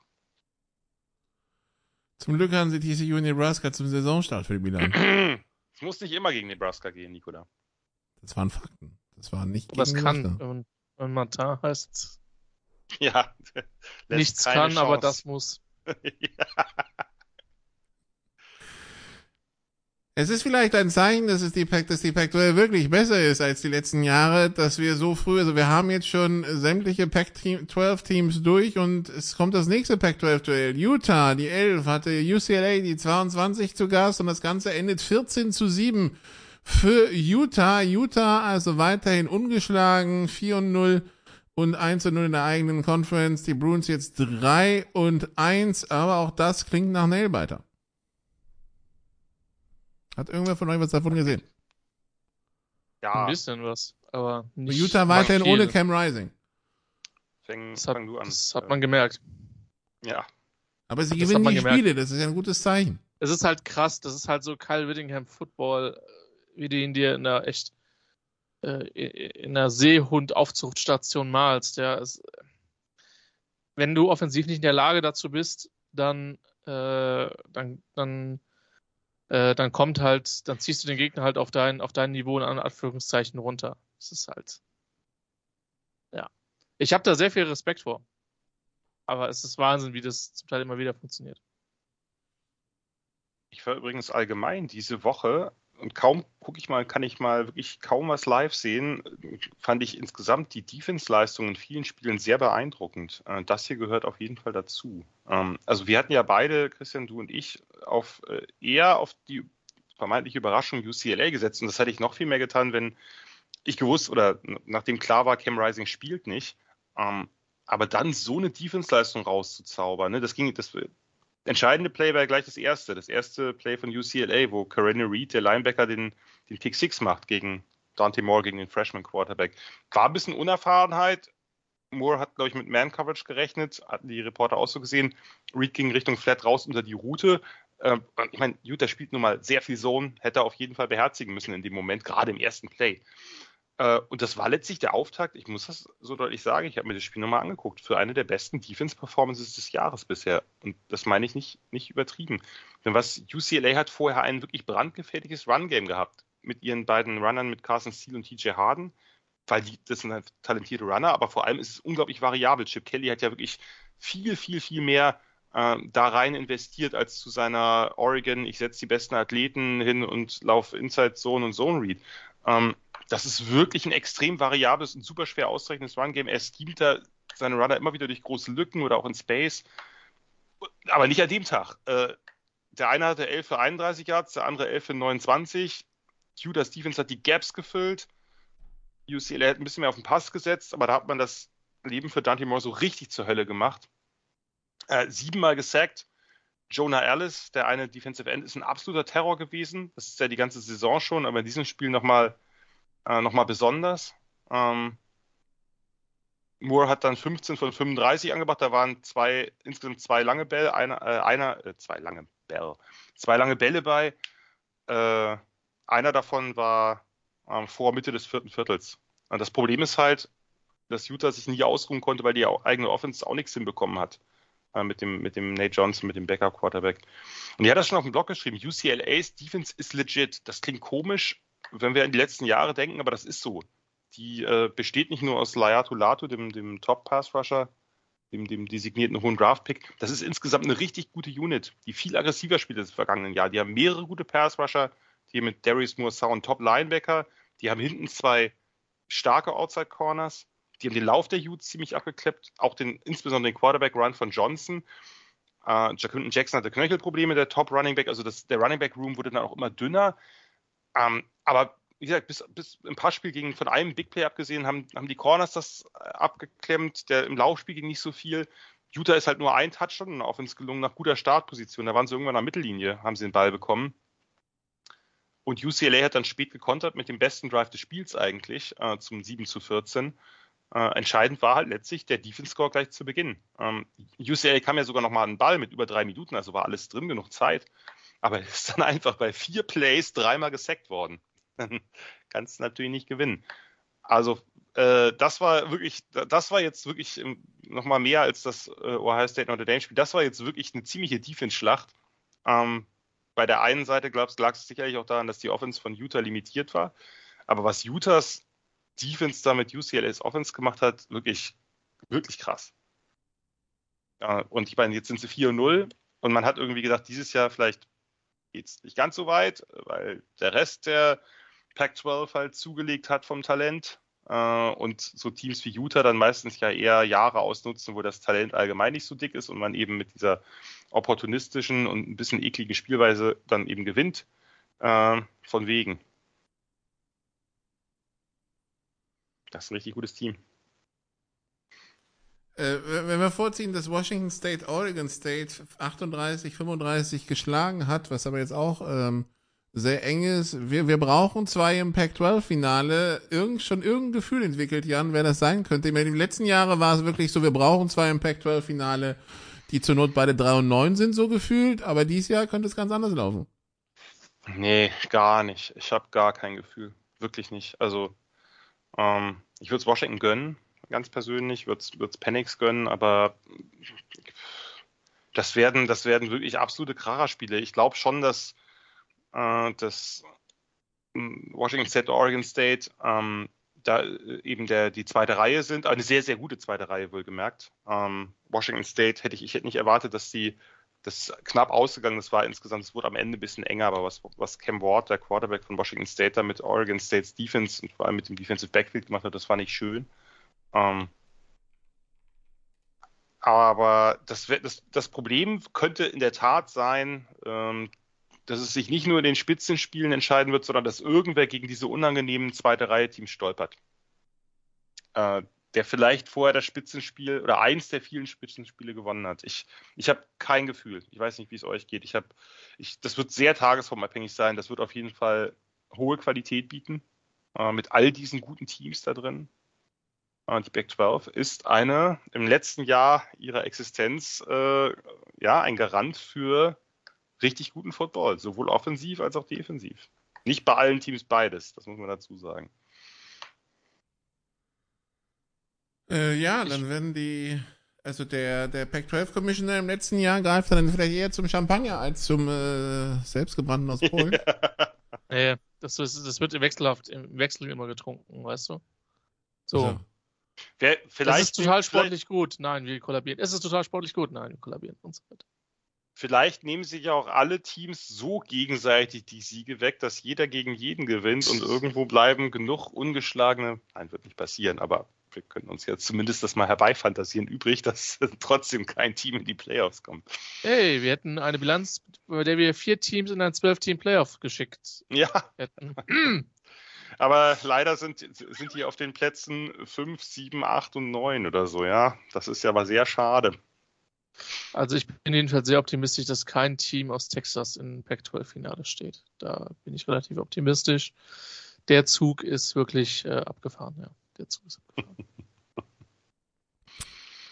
Okay, dann LSU gegen Arkansas. 34 zu 31. Äh, Jaden, Jaden Daniels und die LSU Offense äh, bisschen am struggeln, aber am Ende gewinnt man es doch. Das ist vielleicht das, was zählt. Jan, Christian? Ja, Christian? Wer auch immer. LS, LSU ist halt dieses Jahr nicht so gut wie vielleicht von dem einen oder anderen vermutet. Gut für sie, dass sie das Spiel am Ende gewonnen haben. Für mich an 12 vielleicht sogar ein bisschen overrated, aber es gibt halt dieses Jahr auch nicht so krass viele gute, wirklich gute Mannschaften, wo du, äh, wo du solide bist. Am Ende bist du jetzt immer noch, immer noch 3 und 1 mit diesem Desaster von, von Florida State Spiel in Woche 1. Es hat sie nicht sehr tief fallen lassen, ne? Also im Gegensatz zu nee. also, das, das Alabama nee. durch die, die Niederlage gegen Texas, die deutlich weniger äh, ja. deutlich war, ähm, da weiter gesunken ist. Gut, das hat natürlich auch was mit dem äh, Spielstil zu tun, äh, kommen wir ja gleich drauf vielleicht, aber äh, LSU ist nicht, ist, ist weich gefallen dafür, dass sie in der ersten Woche sich, sich so eine Klatsche abgeholt haben. Es wird ja. halt, sie, sie können halt trotzdem immer noch die West gewinnen, auch wenn sie nicht aber ich will sagen, es ist ein Sport, es ist kein sportliches Downhill für LSU, weil die Offense offensichtlich besser funktionieren, ja. insgesamt zu funktionieren scheint als, äh, als die letzten Jahre, auch wenn Daniels ein bisschen struggelt trotzdem. Ähm, Alabama ist nicht ganz so gut, auf die kommen wir, denke ich, gleich noch zu sprechen. Texas AM habe ich das letzte Mal 1832 vertraut was die Landwirtschaft und, noch groß war. Da hat sich der Quarterback jetzt, jetzt, jetzt Genau, Jahr. jetzt ist gerade jetzt gerade klar, dass Conor Wickman, der wirklich, wirklich eine gute Saison, eine sehr gute Saison gespielt hat, mit Foot Injury raus ist fürs Jahr. das heißt, wenn es mal in der Offense ein bisschen läuft, äh, fällt der Quarterback ähm, dann äh, aus und äh, ja, äh, wird für AM nicht leichter. Nee. Ähm, aber ja, wenn man vielleicht, wenn man vielleicht noch äh, also für die, es ist, ich habe mir, ich habe mir die Highlights angeguckt und war zumindest gut unterhalten. Also war ein wildes Spiel. LSU ist lange nicht aufgehört. Ich würde übrigens nicht sagen, dass Jaden Daniels struggelt. Das ist immer noch ein ziemlich guter Quarterback, auch einer der besseren dieser Saison. Aber die haben es halt in der Offense am Anfang nicht so rechts hinbekommen. Arkansas hat die bessere erste Halbzeit gespielt, geht 13-3 in Führung, ist fast ein bisschen wenig gewesen. Und dann ne, du darfst halt gegen so eine Offense, die musste halt dann vorher schon ein bisschen beerdigen, weil dann hat irgendwie, das waren glaube ich in 18 Sekunden ist er da mit zwei langen Bällen auf Brian Thomas, hat er das ganze Feld überbrückt. Da war ein Coverage-Bus dabei, aber hey, egal. Tigers wieder dran, nach der Halbzeit dasselbe Spielchen, drei Plays, wieder Brian Thomas mit einem langen Ball. So ein so, der war wirklich nicht gut, so ein Underthrown-Ding gegen eine Secondary, wo sich beide gleich gucken, wo kommt der Ball runter, angeguckt haben und dann durfte Thomas auch zum Touchdown laufen. Und danach hast du halt, ne, das war aus, sozusagen aus, äh, aus 13-3 kam dann 13-17 innerhalb von wenigen Sekunden vor und nach der Halbzeit und danach gab es einen wilden Shootout. Dann haben eigentlich beide Teams wie, wie wild gescored. Äh, in den nächsten fünf Drives gab es vier Touchdowns als Field Goal, daher Ausgleich mit 31, 31 und dann hat LSU einfach als letztes den Ball gehabt wandert übers Feld, nimmt die nötige Zeit von der Uhr und macht das Game-Winning Field Goal. Das ist dann manchmal auch ein bisschen Glück dabei. Aber äh, ja, äh, unterhaltsames Spiel, wenn man auf Offense-Football spielt, vor allem. Aber gab auch ein paar gute Defense-Szenen, so ist es nicht. Es gibt im Sport kein Glück. Alles ist verdient. Sie haben es. Sie alles, haben, okay. alles, alles ist es verdient. gibt im Sport kein Glück, vor allem im Football es. gibt es kein Glück. Sie haben es locker runtergespielt am Ende, haben halt äh, ihre Offense dann, äh, wenn beide Offenses nicht gestoppt werden können, muss man eben notfalls dann ein bisschen vom Gas gehen, damit man der anderen Offense nicht noch einen Drive, eine Possession erlaubt. Und das hat LSU sehr gut getan äh, und dann eben am Ende so ein Chipshot da von der Goal-Line aus reingemacht. So muss man es spielen. Dann bleiben wir in der SEC und schauen eins weiter. Alabama gegen Ole Miss. Äh, die Offense-Probleme von Alabama sind bekannt. Jetzt durfte also Jalen Milrow wieder ran. Äh, Endergebnis 24 zu 10 für Alabama. Vielleicht müssen wir uns einfach dran gewöhnen, dass Alabama dieses Jahr dann nur 24, 17, 24 oder so Punkte macht und es dann meistens reicht, aber vielleicht ab und zu auch nicht. Also Jan, geht das dann in die Richtung? Ja, wirkt so ein bisschen wie Oldschool Alabama. Äh, da hatten sie ja auch immer mal eins drin, was so ein bisschen harzig war, wie Christian sagen würde, und wo man dann eben der Defense vertraut. Ähm, trotzdem, glaube ich, muss man diesen Sieg schon auch anerkennen. Das äh, war ja ein Ole Miss-Team, was vorher ziemlich gut in der Offense war und das, die Defense hat, ähm, ist, ist jetzt in der Saison. Also das Spiel gegen Texas war ja auch defensiv nicht gut, überhaupt nicht gut, aber das, was sie jetzt gemacht haben, ähm, das war sicherlich ihr bestes Saisonspiel. Ähm, zu Beginn hat man das, also hat äh, Saban äh, mit Tommy Reese, die haben halt, naja, wie erwartet, eher lauforientiert und vor allem auch Milrow lauforientiert, also ihn auch viel laufen lassen, den Gameplan, damit er natürlich auch ein bisschen, bisschen Zuversicht bekommt, ein bisschen Selbstbewusstsein bekommt. Das war alles auch nicht fehlerfrei. Das muss man ganz deutlich sagen. In der ersten, Im ersten Drive hat er so einen mega unnötigen Sack nach einem Rollout kassiert. Da wartet er ewig, ewig, ewig und dann wird er doch gesackt. Und beim zweiten wirft er dann diese total unnötige Interception in der Endzone, wo er so einen Lobpass in Doppeldeckung wirft. Da kannst du schon wieder in den Laptop beißen. Aber aber er muss ja im Augenblick nicht gefürchtet werden, er muss ja im Augenblick nicht fürchten, gebencht zu werden, nachdem die nee, beiden anderen äh, da letzte Woche gezeigt haben, was genau, äh, nicht geht. Gegen, gegen USF, genau. Nee, das Problem ist ja bei Milrow, da wechseln sich halt gute und schlechte Plays, auch sehr gute und sehr schlechte Plays ab. Die anderen haben einfach wenig gute Plays. Und bei ihm gibt's halt, er ist halt doch immer mal wieder ein Big Play Garant. Der war dann also auch zwischen Weltklasse und Kreisklasse alles dabei, ja? Sozusagen, aber der, der war danach auch relativ vorsichtig, also nach dieser Interception. Der hat, glaube ich, was war das nachher? Ich äh, gucken, 17 von 21 oder sowas gehabt. Ne? Genau, also der hat eine sehr gute Completion Percentage, hat den Ball gut verteilt, hat nicht total riskante Bälle genommen, hat auch einfach viele verschiedene Spieler eingebunden. Der hat ja jetzt auch nicht das super Receiving Core, das muss man ja auch sagen. Das ist, ist jetzt nicht alles nur Quarterback. Ähm, ja, und auf der anderen Seite, Ole Miss, am Anfang ging es ja auch gut los. Da haben sie einen guten Run-Pass-Mix. Jackson Dart, den Quarterback, auch ins Run-Game eingebunden, 7-3 geführt. Ähm, und naja, also äh, der andere Punkt, glaube ich, der bei Alabama Hoffnung machen muss, neben dem, dass Milrow halt doch ein paar Plays machen kann, ist, dass die O-Line deutlich besser war. Die war nicht überragend, aber die war kein Vergleich zu den Spielen davor. Das war eine riesige Steigerung. Man hat Big Plays in Special Teams gemacht mit diesem Punt-Block von Ja'Cory Brooks. Der geht an der Ein-Yard-Linie raus. Da wäre es natürlich schon sinnvoll, dann nicht drei negative Plays in Folge zu machen. Das ist natürlich, da hätte ich gern äh, Nick Sabans Halsschlagader mal gefühlt. Also wenn man First and Goal an der 1 hat, erst äh, ein High Snap, äh, der dann gesichert wird für großen Raumverlust und dann noch zwei weitere negative Plays, damit man dann mittellanges Field Goal schießen muss. I don't know. Ähm, zweite Halbzeit war, war Alabama dann ein bisschen, bisschen besser, also haben zwei Halbzeiten noch, noch zurückgelegen. Die Defense Front hat klasse gespielt, die haben Quinton Judkins unter Kontrolle gehalten. Ich hätte an an Lane Kevin Stelle ein bisschen mehr auf den zweiten Back dann gesetzt, weil Judkins ja so ein bisschen angeschlagen war, auf Ulysses Bentley, weil das ein schnellerer Back, Back ist, einfach ein bisschen Change-up. Und sie haben halt vor allem mächtig Druck auf Jackson Dart gemacht. Also die beiden, die beiden Pass-Rusher, Dallas Turner und Chris Braswell außen, aber auch durch die Mitte ist ein bisschen was durchgekommen. Und dann haben es halt wirklich am Ende die Big Plays von, äh, die Big Plays insbesondere von Jalen Milrow entschieden. Seine, seine Deep Balls, eine auf Jane, Jermaine Burton, da kommt ein Field Goal raus. Auf der anderen Seite macht Jackson Dart so ein, so ein Wobbling Deep Ball, der dann abgefangen wird von Arnold. Und im nächsten Drive kommt gleich der Deep Touchdown von Milrow auf Jalen Hale, während er richtig einen verpult bekommt. Da musste bei der, bei der Two-Point-Conversion dann ja auch raus. Da ist ja dann der, der Backup, Ty Simpson, durfte dann einen Play rein. Ähm, das waren halt dann die entscheidenden Plays. Äh, nur, was du halt in so einem Spiel hast, äh, ne, du führst dann vielleicht 17-7, aber die Spiele bleiben halt eng. Das kennt man, wie gesagt, ja auch noch aus einigen, aus einigen äh, Duellen von Alabama eben, wo Alabama noch das, das alte physische Alabama war. Ne? Das äh, dann äh, der erste Teil der Dynastie. Dann, dann hast du halt diese, diese Kontrolle über das Spiel, kriegst du halt nicht, nicht vollständig. Du musst halt immer darauf vertrauen, dass die Defense sich irgendwo doch noch ein Coverage passt, reicht ja. Ne? Und am Ende war es dann Jace McClellan, nicht wie ich dachte, Williams, der Backup Running Back. Haben sie ein bisschen auf den vielleicht etwas explosiveren oder vielseitigeren Back gesetzt. Der war dann in der Offense nachher der Matchwinner das Spiel nach Hause gelaufen. Aber ja, war halt, naja, war halt das, das neue alte Alabama. Ich weiß nicht, also ich glaube, deine Einschätzung, Nikola, ist relativ korrekt. Ähm, die werden halt so in diesem Bereich Punkte machen und das reicht dann oft, weil die Defense gut ist, aber eben auch manchmal nicht. Das kann man, glaube ich, schon so perfekt zusammenfassen. Aber das ist natürlich nicht der Anspruch, da irgendwo Platz 10 oder drunter rumzuhopsen, dann vielleicht mit einer 7 und mit einer, mit einer 9 und 3 Bilanz oder so, oder 8 und 4. Nee. Schau mal, was da rauskommt. Ja. 8, 8 und 4 wäre enttäuschend für Alabama. Ne? Das müssen wir, müssen wir nicht drum herum reden. Also wenn die, wenn die keine 10 Siege inklusive des Bowls haben, dann, dann wird da schon der Himmel dunkel. Ne? Aber ja, äh, sie haben nicht den ganz schweren Spielplan. Das muss man ja nee. auch sagen. Also sie haben keinen Georgia.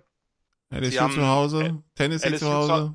LSU ist natürlich der große Kracher. Tennessee ist ein bisschen am struggeln. A&M hat den Quarterback nicht mehr und ist sowieso auch äh, grundsätzlich am struggeln, aber hat ja Alabama in den letzten Jahren immer wieder Probleme bereitet. Das waren ja immer die Spiele, wo sie dann zur Höchstform aufgelaufen sind. Arkansas ist ein bisschen underwhelming, finde ich. Auburn ist sicherlich noch in der Findungsphase mit einem neuen Coach. Dann hast du natürlich noch das obligatorische Chattanooga in der Woche vor der Rivalry Week drin. Das ist, also, es ist nicht völlig undenkbar, dass, dass Alabama, äh, also sagen wir mal so, dass Alabama entweder noch ein Spiel gegen LSU oder gar keins verliert. Das ist nicht völlig undenkbar. Äh, und dann gehören sie halt wieder, dann sind sie halt wieder zumindest in einem New Year Six Bowl und äh, man kann das dann als Down Year verbuchen. Wenn man spielerisch verfolgt, wird man das sicherlich tun. Ähm, aber äh, sie, sie, haben das, das Jahr günstig erwischt mit einem eher günstigen Spielplan als, äh, als üblich.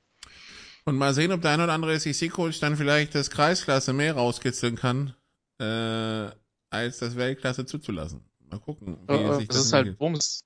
Wenn, wenn man mit einer Niederlage durchgeht, sind sie halt in den Playoffs das äh, hoffen wir alle, dass das nicht. Na gut, dann wären sie im Championship Game, ne? Also genau. Das, äh, dann ist halt Georgia, die halt gut aussehen, Favoriten wären.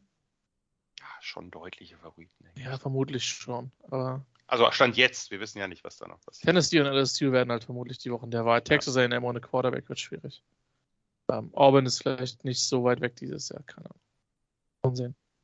Auch wenn die mich jetzt, ob, ob jetzt nicht aus dem Stühlen gerissen haben, ehrlich gesagt. Gibt's noch irgendwas zu sagen zum Pac-2 Bowl zwischen Washington und Oregon State? Äh, Washington State und Oregon State, sorry. Ich war nur ein bisschen enttäuscht. Schade, dass, also Oregon hat halt, konnte halt sein, ne, die, die haben halt diesen äh, physischen Super O-Line, sehr dominantes Run-Game, tolle Running Backs und dazu eben dann DJU mittlerweile eben, der ja auch kein schlechter ist. Die, das konnten sie halt nicht umsetzen so diesen, diesen Spielstil, der dann auch fordernd ist für die Defense, weil sie die ganze Zeit im Catch-up-Mode waren, von Anfang an. Und, und Cameron Ward hat da wirklich, das war eine fantastische Leistung gewesen, gibt's nichts. Der hat die einfach, die hat die einfach in Grund und Boden gepasst. Ähm, kaum Druck bekommen, hat seine beiden, beiden Top-Receiver gefunden, äh, Josh Kelly und, und Kyle Williams, und die haben dann auch noch ja, also das war auch groteskes Tackling zum Teil, was, was die Beavers Defense da gemacht hat. Habe ich, äh, hab ich so nicht erwartet, dass die Defense da sich so nahe legt. Ähm, Aber auch da werden wieder bessere Zeiten kommen. Hoffe ich zumindest für diese Saison. Und äh, ja, viel mehr kann ich dazu jetzt nicht beisteuern. Für Washington State natürlich ein super, super Start. Ne? Das äh, hatten die wenigsten erwartet. Oregon State war so ein bisschen Geheimfavorit. Äh, oder sozusagen, oder zumindest so ein Geheimtipp. Geheimfavorit ist zu viel gesagt, Geheimtipp. Ähm, Washington State haben, glaube ich, nicht so viele mitgerechnet, dass die, dass die so gut sind. Nicht nur Cam Ward, sondern dass das ganze Team doch so gut ist. Okay, dann Oklahoma schlägt Cincinnati 20 zu 6. North Carolina gewinnt bei Pittsburgh 41 zu 24. Duke schlägt Yukon 41-7, Miami schlägt Temple 41-7, Tennessee schlägt Texas San Antonio 45-14 und Florida schlägt Charlotte total beeindruckend mit 22 zu 7.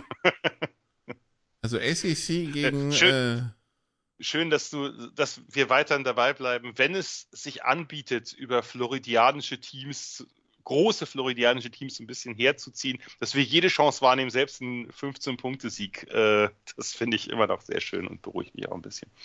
Ja, aber klingt jetzt nicht so überragend. Nee, ne? also... nee, nee, aber aber es gibt Teams, bei denen das äh, öfter hervorgekramt wird als bei anderen. Habe ich zumindest den Eindruck. Zumindest bei mir, bei Christian glaube ich auch und bei dir auch, Nicola. Du bist jetzt mit im Boot. Ja, aber sagen wir es mal so, also wenn das ein oder andere Team aus Oklahoma oder so, würden wir da auch, also wenn mit denen den Boden gewischt wird, dann, dann stellen wir es vielleicht auch ein bisschen mehr heraus als bei anderen. Aber, Bitte euch, ich bin der positivste Mensch auf diesem Planeten. Ja, wollen wir vielleicht bei dir müssen wir wirklich mit Miami und Florida State nochmal mehr als mit Florida anfangen, da hast du recht. Willst du vielleicht ein bisschen über die, äh, über die Twitter-Community der Seminoles äh, was berichten? Oh, gibt es da was zu berichten? Das hat äh, Christian früher gerne mal getan. Vielleicht ist das nicht mehr so spektakulär. Wie gesagt, ich bin der positivste Mensch auf dem Planeten. Okay. Oh Mann, oh Mann, oh Mann, oh Mann. Äh, ansonsten das umkämpfte Spiel der Woche Indiana gegen Akron 29-27 nach vierfacher Overtime. Die wollten sich einfach nicht trennen. Ähm, Vor allem Come on gegen Akron. Na gut, aber. Ja. Da bin ich übrigens letzte Woche vorbeigefahren. Fällt mir ein. Ähm, das liegt ja auch da in Ohio. Ja, ja. Ja, ja. Ähm, tatsächlich äh, nicht weit von Kenton auch. Also ja, ähm, und hier, äh, Tacker der Woche, seid ihr interessiert? Bitte. Ja. Ja? Ähm, mhm. Der ähm, Schweinezüchterverband Iowa, sagt euch das was? Nee. Also, für die, die es nicht wissen, Iowa ist in den Vereinigten Staaten der Staat, wo Schweinefleisch äh, herkommt. Ja, also es gibt The Famous Potato of Idaho und scheinbar das famous, den Famous Pork of Iowa. Und ähm, die haben jetzt, der, der Schweinezüchterverband hat äh, jetzt äh, für NIL, also Name, Image und Likeness, ähm, vier Spieler von Iowa State ähm, unter Vertrag genommen? Oder wie ist das bei NRL? Wie muss man das formulieren? Ja. Aber unter Vertrag genommen ist, ja, glaube ich, richtig, ne? Ja, irgendwie schon. So. Wird nicht falsch sein. Wird nicht falsch sein. So.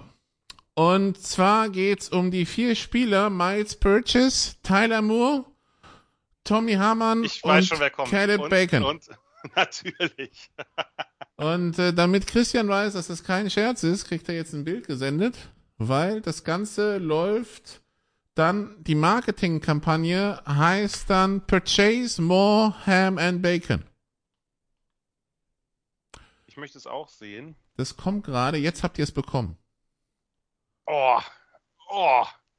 Ja? Ei, purchase, ei, ei. more purchase, more ham and bacon. Es kommt auch der Oktober, der National Pork Month, auch genannt Porktober. Und äh, ja, willkommen im Staate Iowa. Offense haben sie nicht, aber Schweinefleisch. Ja, wir, wir, wir werden es auch bei Twitter posten, das Bild. Äh, ja, Jan, muss, wenn, muss, du morgen den, wenn du den Tweet machst, ja, ja. packst du das Bild runter. Ja, ja, ich werde es mir gleich runterladen. Das ist auch äh, viel, zu, äh, viel zu gut, um es nicht zu tun. Ähm, so, Sekunde, hiermit runtergeladen. Das Ding ist offensichtlich, scheint, ich äh, habe davon noch nie gehört, finde ich richtig gut, ähm, scheint das äh, den Spielern äh, Beine gemacht zu haben. Schweinebeine vielleicht, denn äh, Iowa State hat ja den den, nennen wir es mal Big 12 Toilet Bowl bisher, äh, oder den ähm, gegen Oklahoma State in der Tat mit 34 zu 27 gewonnen. 34 zu 27, nicht 14 zu 7. Ja, also da sind Punkte gefallen, und zwar Punkte, mehr Punkte als bei vielen Top-Spielen. Die Geschichte das, ging wohl äh, los, dass irgendwie irgendwo ein Bild aus Woche 1, wo Moore und Bacon nebeneinander starten, irgendwie viral gegangen ist und dann haben sie noch entdeckt in Roster, dass es noch Purchase und äh, Hamann gibt und ja. Iowa sehr Pork Producers Association Successful Farmers in Rich Lives. 150.000 Menschen leben anscheinend in, der, in Iowa von der Fle Schweinefleischindustrie, was in etwa 80 Prozent der Bevölkerung entsprechen dürfte, aber ja. Uff.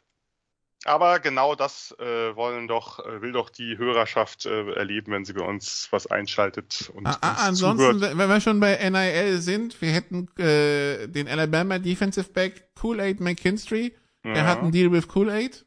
Aber den hat er schon länger. Den ja, schon und, und mein persönlicher Favorit, The Coldest Crawford. Ein Deal mit ja. einem Heizungs- und Klimaanlagenverkäufer. The Coldest Crawford, äh, ist ja. Wide Receiver Louisiana Tech, das müsste jetzt, genau. äh, das müsste jetzt Jan Begriff sein. Ja, vor allem war der vorher bei Nebraska. Also. Und hat jetzt gegen sein ehemaliges Team, für das er allerdings nie aufgelaufen ist, gespielt. Mhm. Diese Woche. Und Nebraska äh, hat gewonnen, man glaubt es kaum.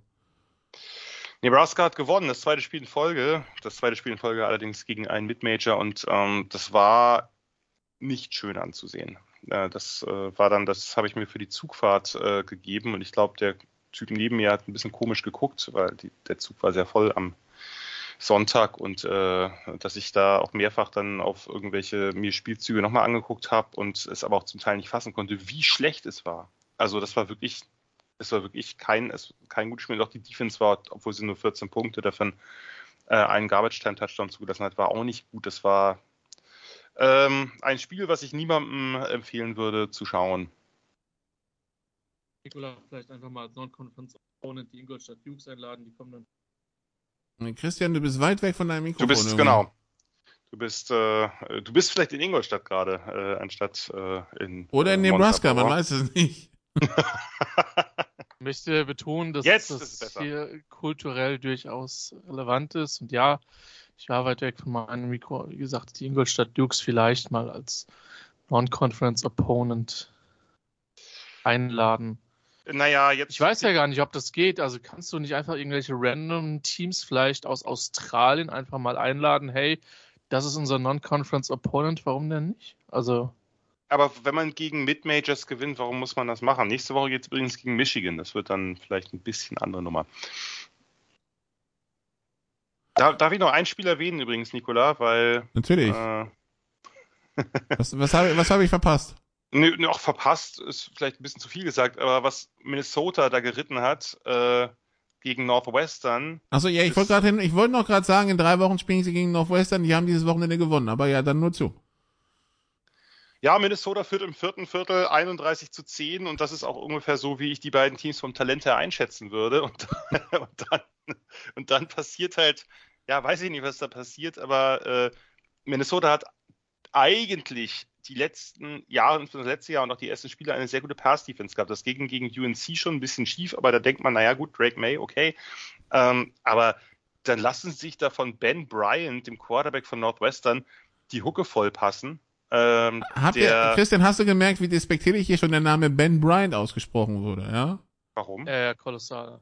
Dann lassen sie sich von Ben, also, okay, war Drake ja, May, und dann lassen sie sich von Ben Bryant die, die, die, ja, nun, Bude vollschießen. Naja, nun, der, äh, jetzt kein, der hat aber Cincinnati gespielt, zwischendurch auch schon mal in der Mac, der hat, ist weit rumgekommen, aber trotzdem, dass der dafür, also für fast 400 Yards passt und sein Top-Receiver Bryce Kurtz und Northwestern war die letzten Jahre wirklich nicht für ein Passspiel bekannt, mit 215 Yards rausgeht, äh, ist wirklich, also das war das war so, so krass, äh, gerade und dann am Ende, ne? Also sie haben halt die ersten zwei Touchdowns fallen, dann hat die Defense mehrfach die Chance, das Spiel zu beenden. Das ist auch so ein Ding gewesen, ein bisschen wie bei, nur auf ganz anderem Niveau wohlgemerkt, wie bei Ohio State und Notre Dame, dass halt die, die Zeit denen eigentlich äh, davonläuft und einmal hat die, hat die Defense den Chance, die Chance, wenn, weil noch besser keine Auszeit mehr hatte, wenn man den Spieler vor der First Down Markierung äh, tackelt, ähm, dann kriegen sie wahrscheinlich höchstens einen Spielzug los von einer, was weiß ich, 20 oder so. Aber der wühlt sich durch drei durch, macht das First Down, dadurch hält die Uhr an, ist ja immer noch äh, die Regel in, in, in, den letzten äh, zwei Minuten. Ähm, äh, und, und, und, hat mehrfach die Chance, einfach mit mehreren Spielern einfach irgendwen, äh, irgendwen umzuhauen oder einen Ball abzufangen oder ähnliches. Ähm, und tut es nicht und verliert dann in der Overtime. Also da, das ist eine der der weirdsten Niederlagen ist natürlich jetzt nicht so im Fokus, zu Recht. Ähm, aber dass du gegen so ein Northwestern-Team, die am Ende, da, da sind auch die, die, die, Zuschauer sind schon abgehauen im vierten Viertel äh, oder schon im dritten Viertel, als es da so stand. Da, da, da haben sich die Ränge schon merklich geleert und dann. Und es waren äh, schon nur 20.000 da. Ja, war schon nur halb voll. ja, also das, äh, also wirklich. Ähm, das ist, äh, das ist ein ziemlich bitteres Ding und da fragt man sich natürlich, wenn Minnesota wirklich so mau ist, äh, dass sie so ein Ding und auch so viele Punkte zulassen, warum zur Hölle haben sie dann gegen Nebraska gewonnen? Ja, ich lege sie dir auch noch auf, ich weiß, aber ähm, das. Ich, ich sag einfach, also wieso, was stellst du rhetorische Fragen?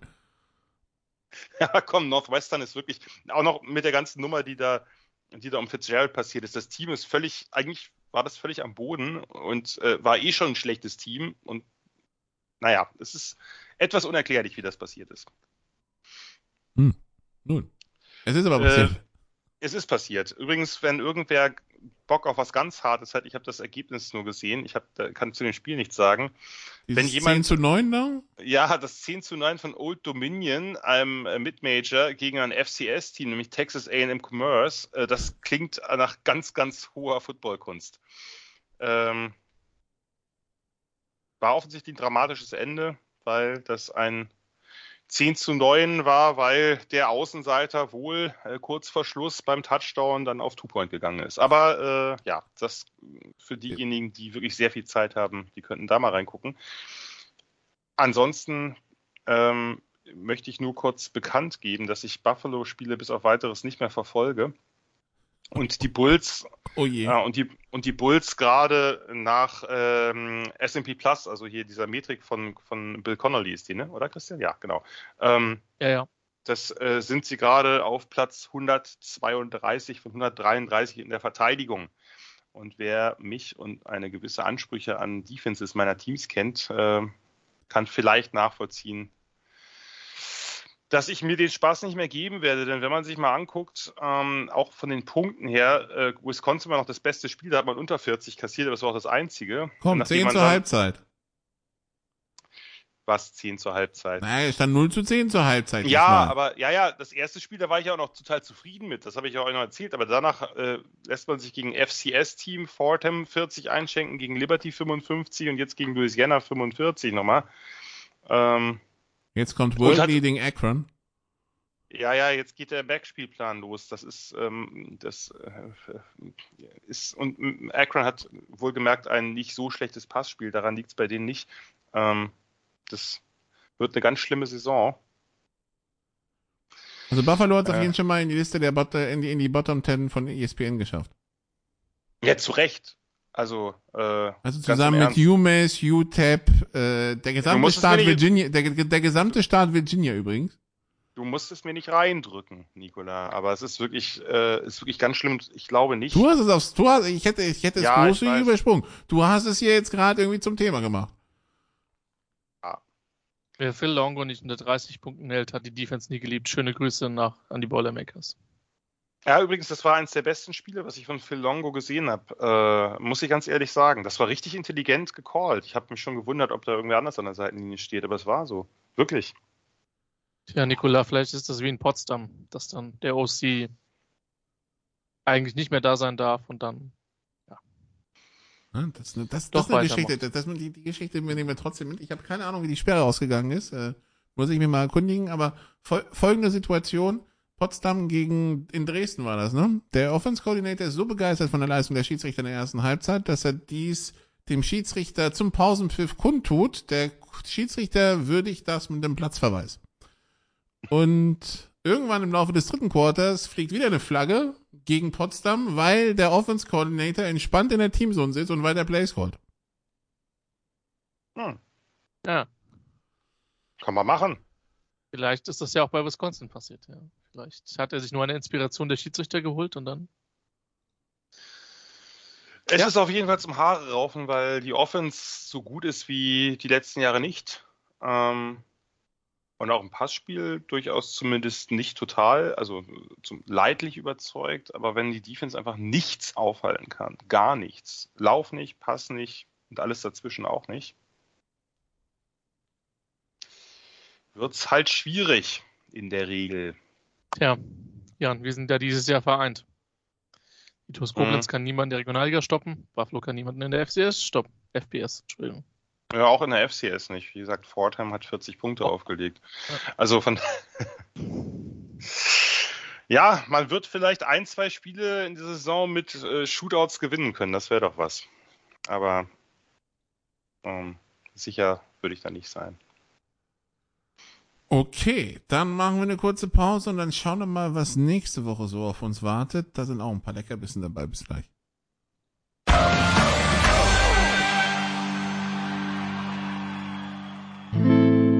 First and 10 around the league.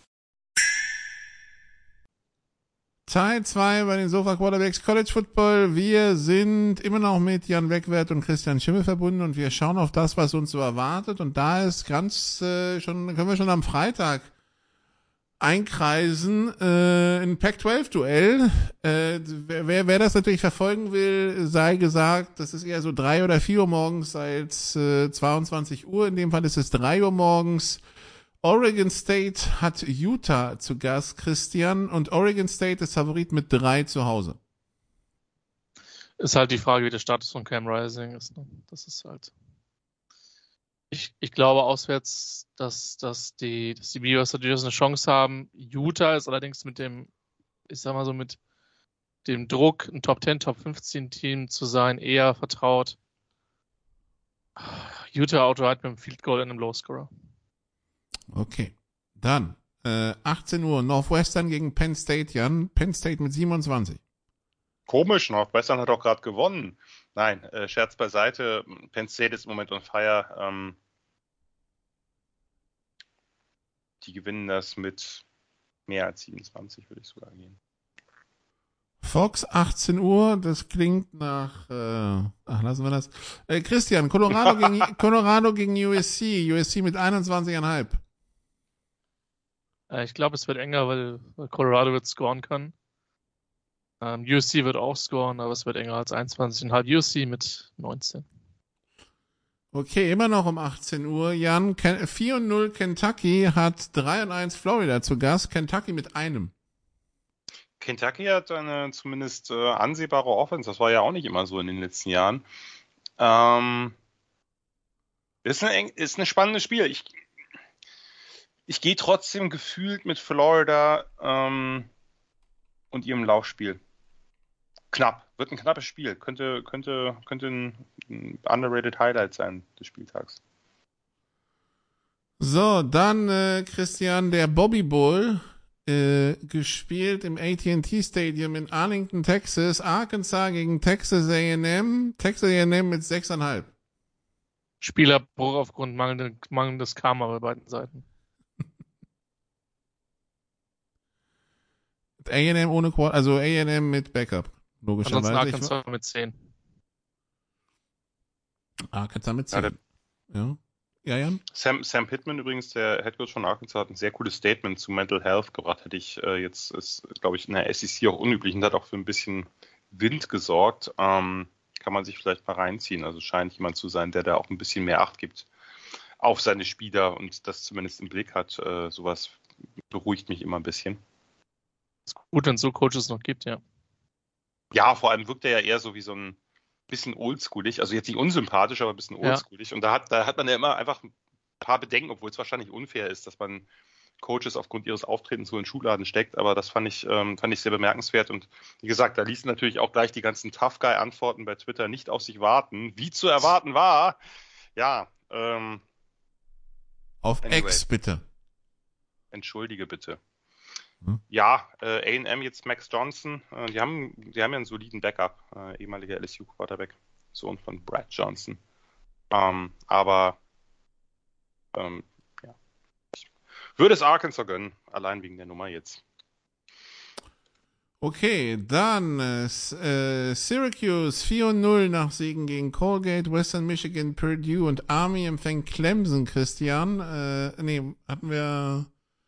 Äh, nee, Jan ist dran. Ähm, Ganz Jan, ja. ja. Äh, empfängt Clemson 2 und 2 im Dome, Clemson mit 6,5. Ja, also ich, Syracuse ist unter Dino Babers immer ein unangenehmer Gegner und es macht ja auch viel aus den eher geringen Möglichkeiten. Ähm, ich gehe trotzdem mit Clemson, die irgendwie, kann ich mir schon vorstellen, ein Statement setzen wollen nach, diesen, nach dieser sehr unglücklichen Niederlage. Hier bringt Akron gegen Buffalo, Akron mit drei Jahren. Mhm. Tickets Akron ist, auch kein, Akron ist auch kein gutes Team. Ja, ab sieben Dollar, ich sehe es hier gerade selber. Das ist ein Kracher.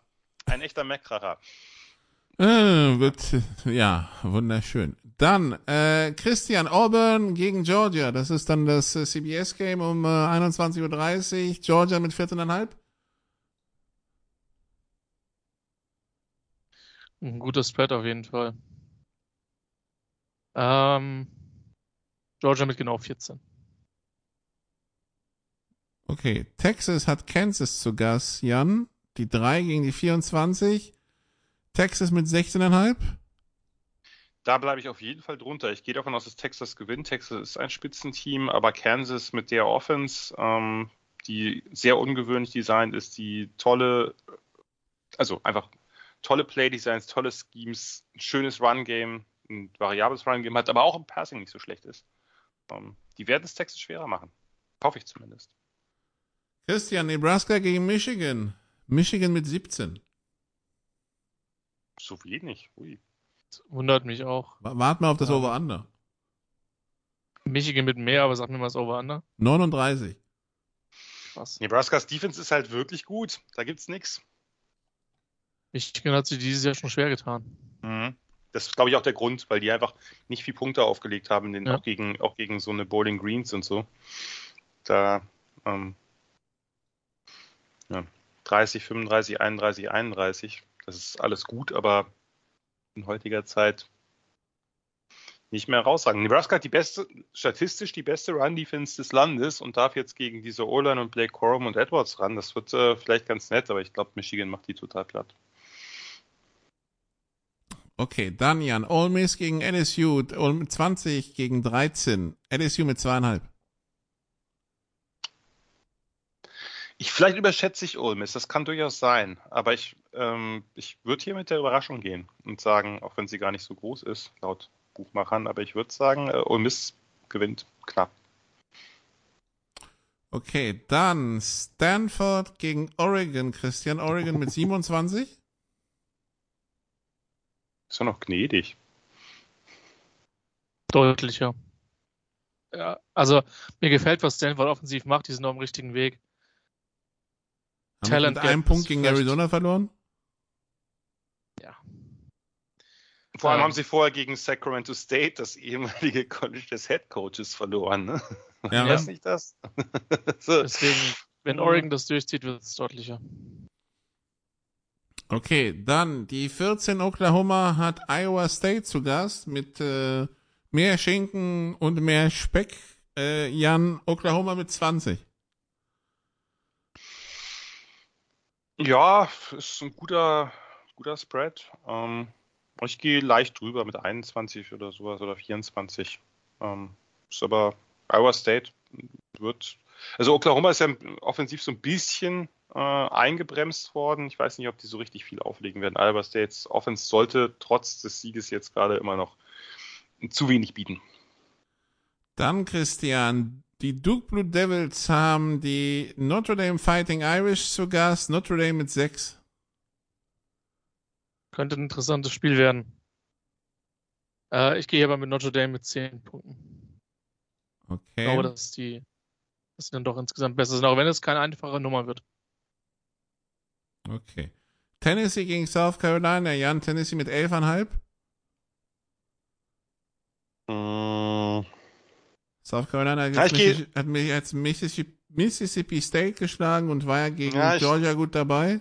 Ja, ich gehe ein bisschen weniger. Also hängt ein bisschen natürlich von, dann an, ob die O-Line da weiter Drehtür spielt. Aber Spencer Rattler ist echt gut drauf. Also der, der wird gerade, also der bewegt sich gerade wieder zumindest zu den besseren College Quarterbacks zurück nach, ähm, nach seinen Struggles. Ähm, das ist, die haben eine gute Offense, die haben gute Receiver. Leggett macht geht gerade richtig, richtig steil. Ähm, ich gehe mit weniger. Ich nehme die Punkte. Sagt man doch so, oder? Nein. Wie auch immer. Also ich gebe äh, Tennessee gewinnt, wenn dann knapper. So wollte ich sagen. Christian, Mississippi State gegen Alabama. Alabama mit 14,5. Ich habe also gar kein Vertrauen in Mississippi State. Aber hast du Vertrauen in Alabama? Vertrauen für mindestens einen Defense-Touchdown. Und dann glaube ich schon, dass sie mit 17 gewinnen werden, ja, mindestens. Okay, und dann äh, Arizona hat um 4 Uhr morgens Washington zu Gast. Äh, Jan, Washington mit 18. Ach, da würde ich höher gehen. Da würde ich ehrlich gesagt höher gehen. Die Panics und seine drei Top-Receiver Offense ist nicht zu stoppen. Nicht von Arizona. Panic schon ein Heisman-Kandidat für dich? Ja, ja. Also, glaube ich, für viele. Das, der ist, gehört schon zu der, zu der Riege. Das Problem ist, wir haben gerade so viel fantastische Quarterback-Leistungen, also wie lange nicht mehr. Ähm,